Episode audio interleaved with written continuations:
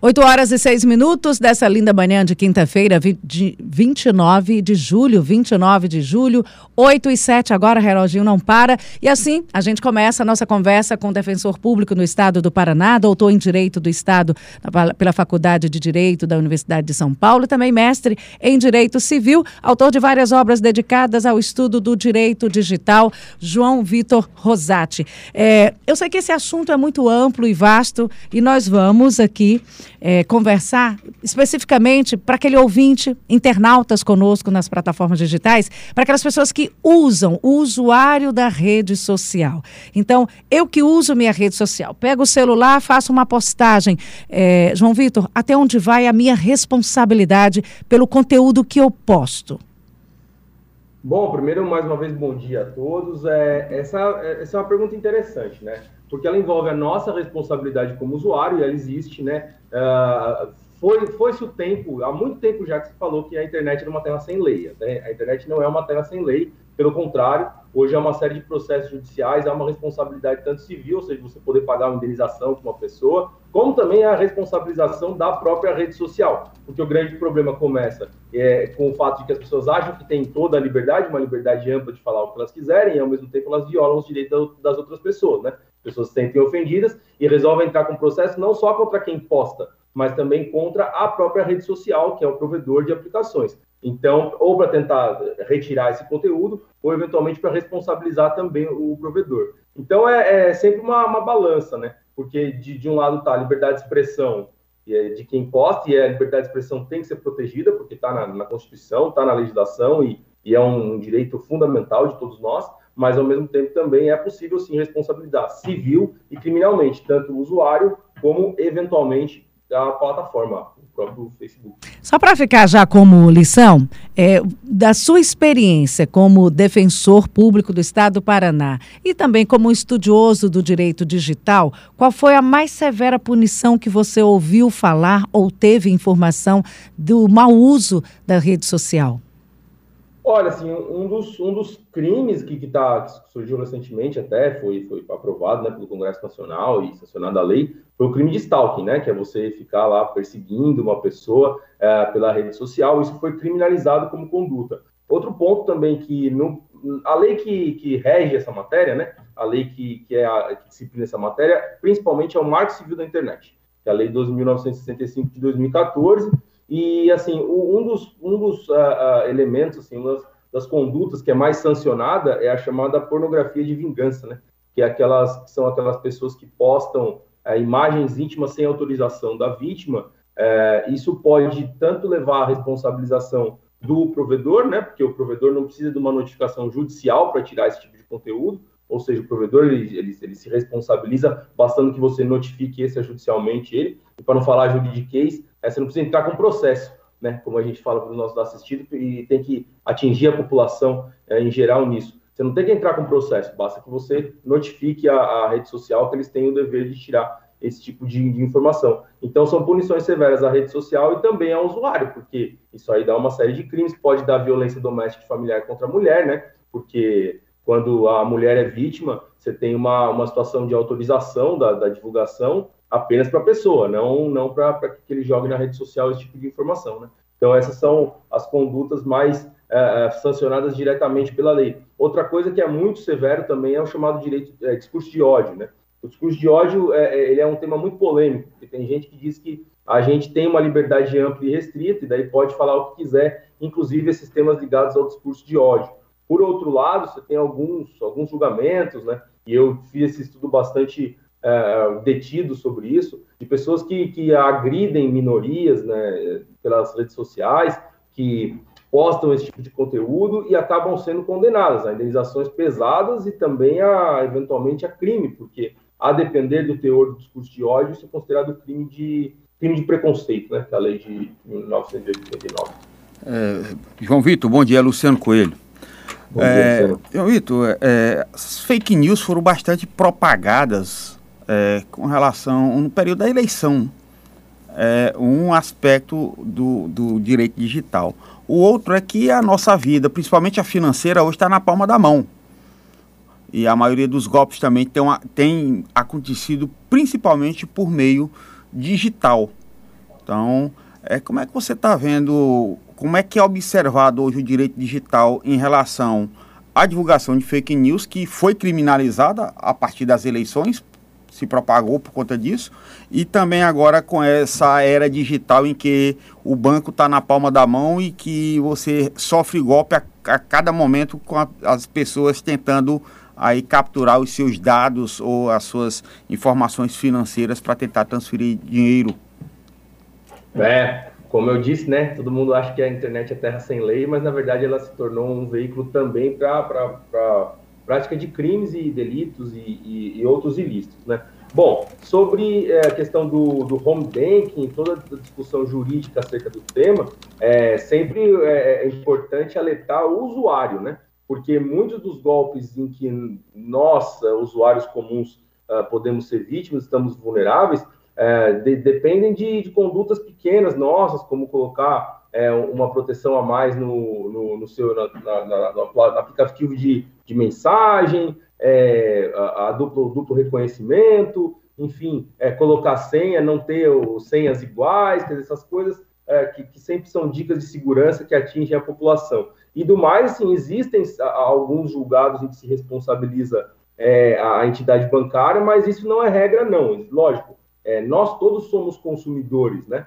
E no caso do home banking, a depender da situação, se tiver uh, uma, uma, responsabilidade do banco ou da, da entidade bancária, enfim, é, seria possível tentar responsabilizá-la, mas infelizmente, como regra, são os usuários que acabam ficando com prejuízo, né? É, com relação às fake news, bom, as fake news elas foram é, é realmente criminalizadas agora o período eleitoral, para a questão da propaganda eleitoral, só que isso tem um período é, determinado, né? As fake news, em geral, elas se tornaram uma técnica de comunicação é, muito mais sofisticada do que meramente uma questão de propaganda eleitoral. Né? Então, a, as fake news hoje discute-se no mundo inteiro em que medida isso também está guarnecido pela liberdade de expressão, para falar juridiquês, né, que estaria protegido pela liberdade de expressão, e em que medida isso é ilícito, isso é ilegal, isso deve ser proibido.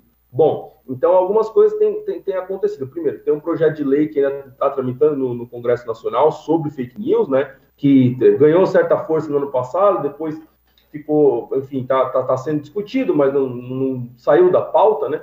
Que em tese traria algumas limitações e algumas obrigações para os próprios provedores, para as próprias empresas, né? E aí eu estou falando do Facebook, do Instagram, enfim, das maiores redes sociais também, né? E aí, bom, com relação às fake news, o que, que nós temos hoje? Nós temos hoje que se trata de uma técnica de comunicação que pode ser usada para muitas coisas, né? Desde propagar uma desinformação que é nociva à saúde das pessoas, até propagar uma eh, desinformação de cunho político, de cunho ideológico, e também para simplesmente destruir a reputação de alguém, né? Como, como ataques diretos. Então, como, como coibi-la, né? O Supremo tem um, um inquérito recente, né, sobre isso, uh, e que, que acabou, assim, do ponto de vista do estudo, né, os ministros acabaram por declarar o que seria lícito e o que seria ilícito, e, ele, e o que foi dito ali é que seria ilícito, do ponto de vista das fake news, você pagar, enfim, é, para que esse conteúdo seja divulgado de uma forma estruturada por robôs, etc. Então, assim, é um tema que, do ponto de vista jurídico, está avançando o estudo. Alguns países têm criminalizado a conduta, outros países, ao mesmo tempo, se critica isso porque é, muitas vezes é o usuário comum que, que repassa aquela informação por acreditar ser verdadeira. E aí as redes sociais, o próprio provedor, eles também começaram a agir, entre aspas, né?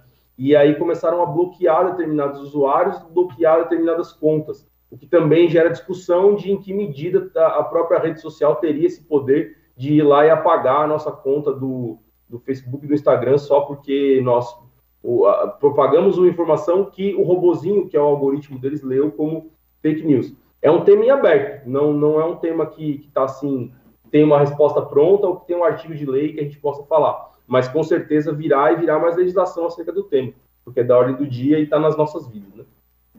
Vitor, quando a gente pede para falar sobre redes sociais é porque realmente a nossa vida, não estou só falando de, desse do advento da pandemia, não. Talvez isso tenha intensificado cada vez mais. Mas já vivíamos constantemente nas redes sociais. Como. É, consumidores de informação, é, entretenimento e banco, a gente faz todas as negociações aí já é na, nas plataformas digitais, mas a rede social também passou a ser algo, digamos assim, de psicologicamente uma coisa muito avançada na nossa cabeça, do tipo assim, os cancelamentos, a, o entretenimento, a música, ele te leva do, do, do céu ao inferno de uma forma muito rápida. Aí eu pergunto, e com uma, uma e cada vez ela vai se reinventando. O direito está acompanhando esse cotidiano, o dia a dia das redes sociais, ele está ele tá se adequando a essa velocidade tamanha que as redes sociais estão cada vez mais tendo dentro das nossas vidas. Vamos dar aqui uma, um exemplo claro que todo mundo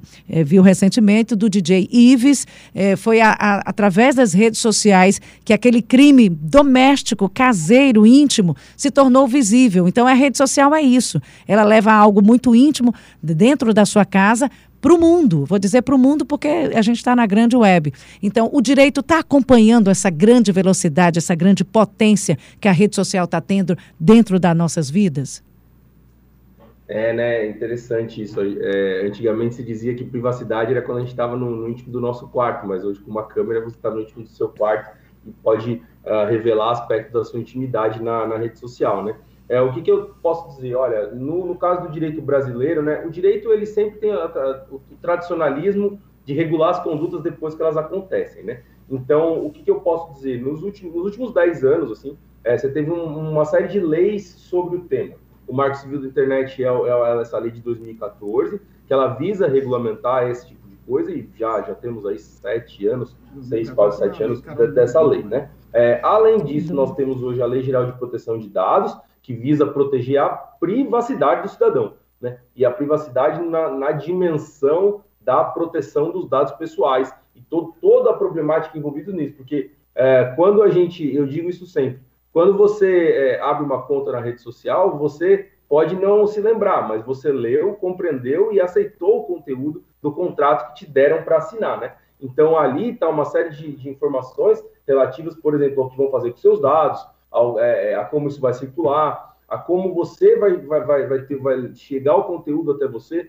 porque como, como vocês disseram aí, você tem a questão psicológica, né? Essa questão psicológica é levada da seguinte forma: a rede social ela, ela te manda é, conteúdo baseado nas suas supostas preferências. Então, se o Dr. João Vitor gosta do terno preto, ele vai receber propaganda, né, publicidade do terno preto. Isso é bacana, só que isso também vai para todos os conteúdos. Né? Então, você começa a só ver pessoas que concordam com você, que, que pensam igual você, e isso vai levando para um, um ambiente é, em que você só escuta opiniões que você concorda nunca que você discorda. Então acaba que você vai aos poucos concordando tanto, tanto, tanto, tanto, tanto, tanto, tanto, que alguns dizem que há um, há um processo de extremização de certas pessoas que simplesmente passam somente a ver daquela forma tal. Né? O professor americano, que é o Kassanstin, fala isso. É o efeito bolha. Você vai ficando na tua bolha, na tua bolha, na tua bolha, na tua bolha e não, e não para para refletir.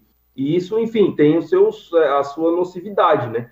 Agora, do ponto de vista jurídico, o que se pode dizer é que, ao mesmo tempo que a lei vai chegando o, anos, digamos, com anos de atraso, né, para regulamentar também as condutas com mais seriedade, é, você tem também julgados que vão julgando sobre o tema, tanto do, do, do direito do usuário de, de, escutar ou de ver conteúdos que não seriam ilícitos, como, por exemplo, o discurso de ódio, mas também com a delimitação do que, que a rede social pode e que não pode fazer. Ela pode bloquear o seu perfil, ela pode é, suspender o seu perfil unilateralmente, sem decisão judicial. É, ao mesmo tempo, é, qual a responsabilidade dessas redes sociais, é, se elas são responsabilizadas ou não. E aí nós temos o Marco Civil da Internet para, digamos assim, colocar um, uma linha nisso no artigo 19 e dizer, olha, o privilégio é a liberdade de expressão. Né? A liberdade de expressão você tem mesmo, liberdade de expressão de falar o que você quiser, uh, e, e, e, pode ser responsabilizado por isso. Mas também existem aqueles que dizem: olha, deixar tudo para a liberdade de expressão pode ser inconstitucional, né? E isso então está pendente no Supremo Tribunal Federal para decidir se é constitucional ou não esse dispositivo do Marco Civil. João Vitor, João Vitor, você abordou do, do, duas leis. Eu queria ver esse aspecto legal. A lei Carolina Dickman, né? Que eu acho que já precisa até ser atualizada, e também a lei de proteção de dados pessoais, em que hoje você, em qualquer tipo de consulta, você já tem aquele pop-up, a, a, empresa é, que tem que detém seus dados, ela dissemina esses dados com outras empresas, ela vende os seus, os seus dados sem você nem tomar conhecimento. Até que ponto vai essa disseminação e eu vou ter a proteção, além do incômodo, né? Que a gente sofre com relação a isso. Pois é a Lei Geral de Proteção de Dados Pessoais no Brasil é de 2018, né? E, bom, é, existem vários aspectos, mas um, um, deles que é fulcral na lei para a maioria desses casos, especialmente ligados a, a, ao privado, né? É, é, o consentimento da pessoa, né? Você tem que dar o consentimento, você não pode, os seus dados não podem é, circular de maneira, é, de maneira contrária ao seu consentimento. Alguns criticam isso, mas no, no, fim das contas é o modelo europeu. A gente baseou nossa lei no, no Regulamento Geral de Proteção de Dados europeu e, assim, essa, essa, essa ilicitude de certas condutas de publicidade invasivas, né? Ela vem desde o Código de Defesa do Consumidor e, e as, os tribunais brasileiros têm batido, uh, digamos assim, tem, tem julgado contra esse tipo de coisa. Já a lei Carolina Dickmann ela vai para o campo criminal, né? E depois do, da lei que, que, que foi, enfim, uh, emblemática a divulgação das imagens íntimas sem autorização, invasão do, do celular, à época da, da atriz, é, levou a uma série de legislações acerca do tema, e hoje você tem no, no Código Penal já, várias, já vários uh, artigos relacionados ao direito digital que criminalizam essa conduta, né? É, eu, eu falei ali como exemplo da violência doméstica e familiar, porque às vezes aqui na defensoria a gente vê isso, né? É, assim, e geralmente a, a mulher que está em condição de vulnerabilidade, ela acaba ficando ainda mais vulnerável, porque isso a nossa sociedade tem uma série de, de, de tabus, né? De preconceitos que acabam é, fazendo com que, por exemplo, a, a imagem da, da mulher seja, seja sempre prejudicada com isso. Então, existe legislação para proteger, mas a luta é constante para conseguir é, efetivar os direitos das pessoas uh, nesse ponto. Aí você tocou um ponto também que vem, advém ou foi potencializado muito por conta da pandemia, rede social como compra. Somos é, é, usuários e consumidores. Estamos tendo é, segurança para isso, a nossa internet nos dá segurança para isso. Temos consciência para sermos consumidores numa rede tão aberta e tão cheia de possibilidades, inclusive com relação a crimes e invasões? Tipo assim, compra um, compra um celular e recebe uma banda de tijolo. Então vamos falar agora da, da, da, do, da, do digital como consumidores. Então, é, do ponto de vista da legislação, você, tem né, o Código de Defesa do Consumidor para proteger o, o, aquele que compra o celular e recebe o tijolo. Né? Agora, a questão que tem é, avançado é em que medida que a gente vai proteger, como a gente protege o consumidor com relação aos dados pessoais, né? Porque, então, a Lei Geral de Proteção de, de Dados Pessoais é, trouxe isso. Agora, é o que eu disse, é uma constante. É, o que, que a gente recomenda para os usuários? Sempre usar sites confiáveis, sempre é, verificar o, o, domínio, que é o nominho lá do site onde você está comprando. Eles são dicas de segurança muito importantes, importantes por quê? Porque quando o site está é, né, domiciliado no Brasil, por exemplo, ou são sites que, que têm alguma, alguma forma de domicílio no Brasil, facilita para que você venha efetivar os seus direitos do consumidor. Nesse ponto, a resposta vai estar no, no Código de Defesa do Consumidor, tem direito de arrependimento, você tem direito à troca, dependendo da situação, se tiver vício no produto, né? se você tem direito à indenização, se tiver um acidente de consumo. Então, tudo isso, a resposta disso está no Código de Defesa do Consumidor. Mas é o dia a dia, né? Você uh, for vítima de um golpe, né, como foi dito, ou simplesmente comprar um produto e não gostar desse produto, você, você tem os meios legais para isso, entrar com ação de indenização, procurar justiça, essencialmente, uh, para ver os seus direitos. E com relação a, a assim, ao, ao, consumo na rede, ele é constante. A pandemia, digamos assim, ela revelou mais isso, né? A gente já usava rede social para tudo, só que agora a gente passou a depender mesmo da plataforma para trabalhar, para todo esse tipo de coisa. E aí vem, vem algumas discussões. Puxa vida, em que medida que nós não somos a mercadoria quando os nossos dados pessoais são expostos? e a gente, no fundo, está o tempo todo exposto à publicidade. É, a orientação é, é essa, né? É, cuidar dos, de, de, aspectos técnicos do seu celular, ver a parte de segurança, é, no teu computador sempre passar antivírus, enfim, buscar esse tipo de, de mecanismo né, para se proteger e consumir esses serviços que são da ordem do dia, porque afinal, quem hoje vive sem a rede social, quem hoje é, consegue trabalhar, consegue, enfim, se comunicar com amigos, familiares sem a rede social. Então, é, é esse, meio termo aí. Essa rede social e essa tecnologia ela é benéfica, tanto é que nós estamos tendo essa possibilidade dessa conversa, nunca teríamos de forma presencial. Ela abre inúmeras possibilidades de entretenimento, de conversa, de diálogo, de capacitação, de troca de informação, mas também tem aquele lado que aí a gente precisa ter um psicológico preparado, a questão da sociologia, e são tantas ciências dentro dessa rede social, a gente precisa ter maturidade para tratá-la bem. E aí tem, dentro dessas ciências, tem o direito também. O direito é dinâmico. O direito, ele segue as regras da sociedade. Temos até delegacia de crimes virtuais, Por isso por que exemplo. eu pergunto se ele está acompanhando, é, é se ele tem essa eu... capacidade para acompanhar. Porque a, a tecnologia e a internet e a forma de se conviver dentro dessa grande rede, ela muda. O ontem na internet é um passado já... O ontem é um, se torna passado. As coisas são é. muito mutantes. O, o João Vitor começou a entrevista com uma frase emblemática, né? Internet não é terra de ninguém. Então, se você pensa que vai se esconder atrás de uma tela, atrás de um celular, você pode ser rastreado e pode ser punido, responsabilizado, penalizado pelas suas ações.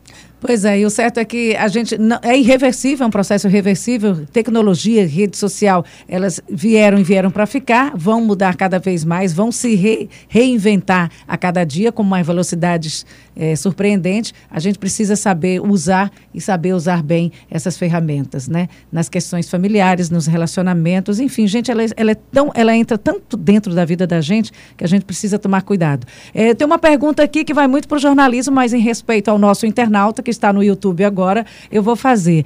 Ao defensor, qual o impacto da mídia de jornalismo no cotidiano e no intelecto das pessoas e como o jornalismo pode evoluir? O impacto Nossa. do jornalismo no cotidiano e no intelecto.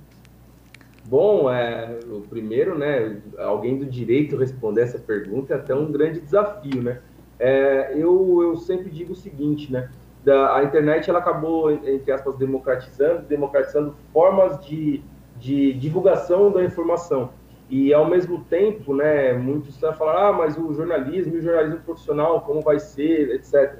Há estudos que dizem que o jornalismo acabou uh, uh, por tomar cada vez mais um papel de protagonismo nas informações de interesse público, né? Porque, no fundo, uh, quando você tem um, um, lugar em que todo mundo fala e fala ao mesmo tempo, nem todo mundo vai falar com a qualidade, com propriedade do que está tá falando. Então, é, é essa, esse balizamento digamos assim, essa, essa norteamento da informação, ele acabou por, por fazer do, do jornalismo, dos veículos de, de, de, de, propagação de informação, de comunicação propriamente, né, uh, algo mais importante, na minha opinião, porque no fundo hoje todo mundo fala, né, é, todo mundo divulga informação e também divulga muita, muita informação, desinformação. Então, o profissional é, ganha mais relevância, na minha opinião, nesse momento.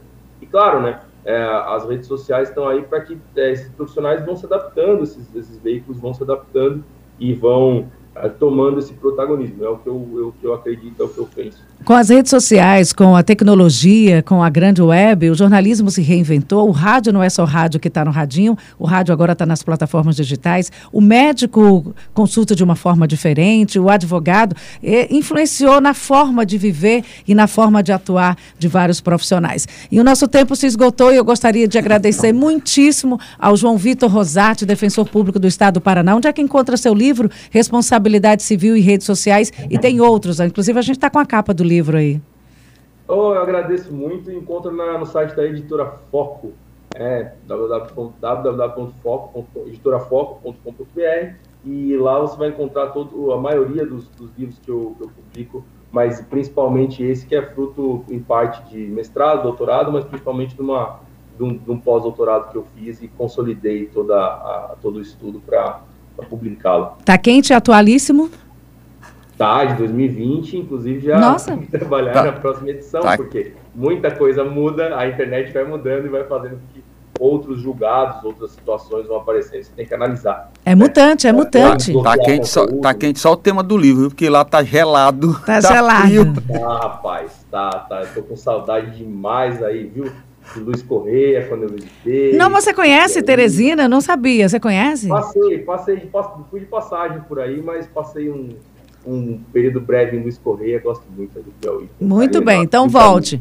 Olha, que bom, a gente agradece essa tecnologia, dessa, dessa, dessas possi inúmeras possibilidades. Muito obrigada, João Vitor Rosati. Até uma outra oportunidade, porque os assuntos vão mudando e as perguntas também vão se reinventando.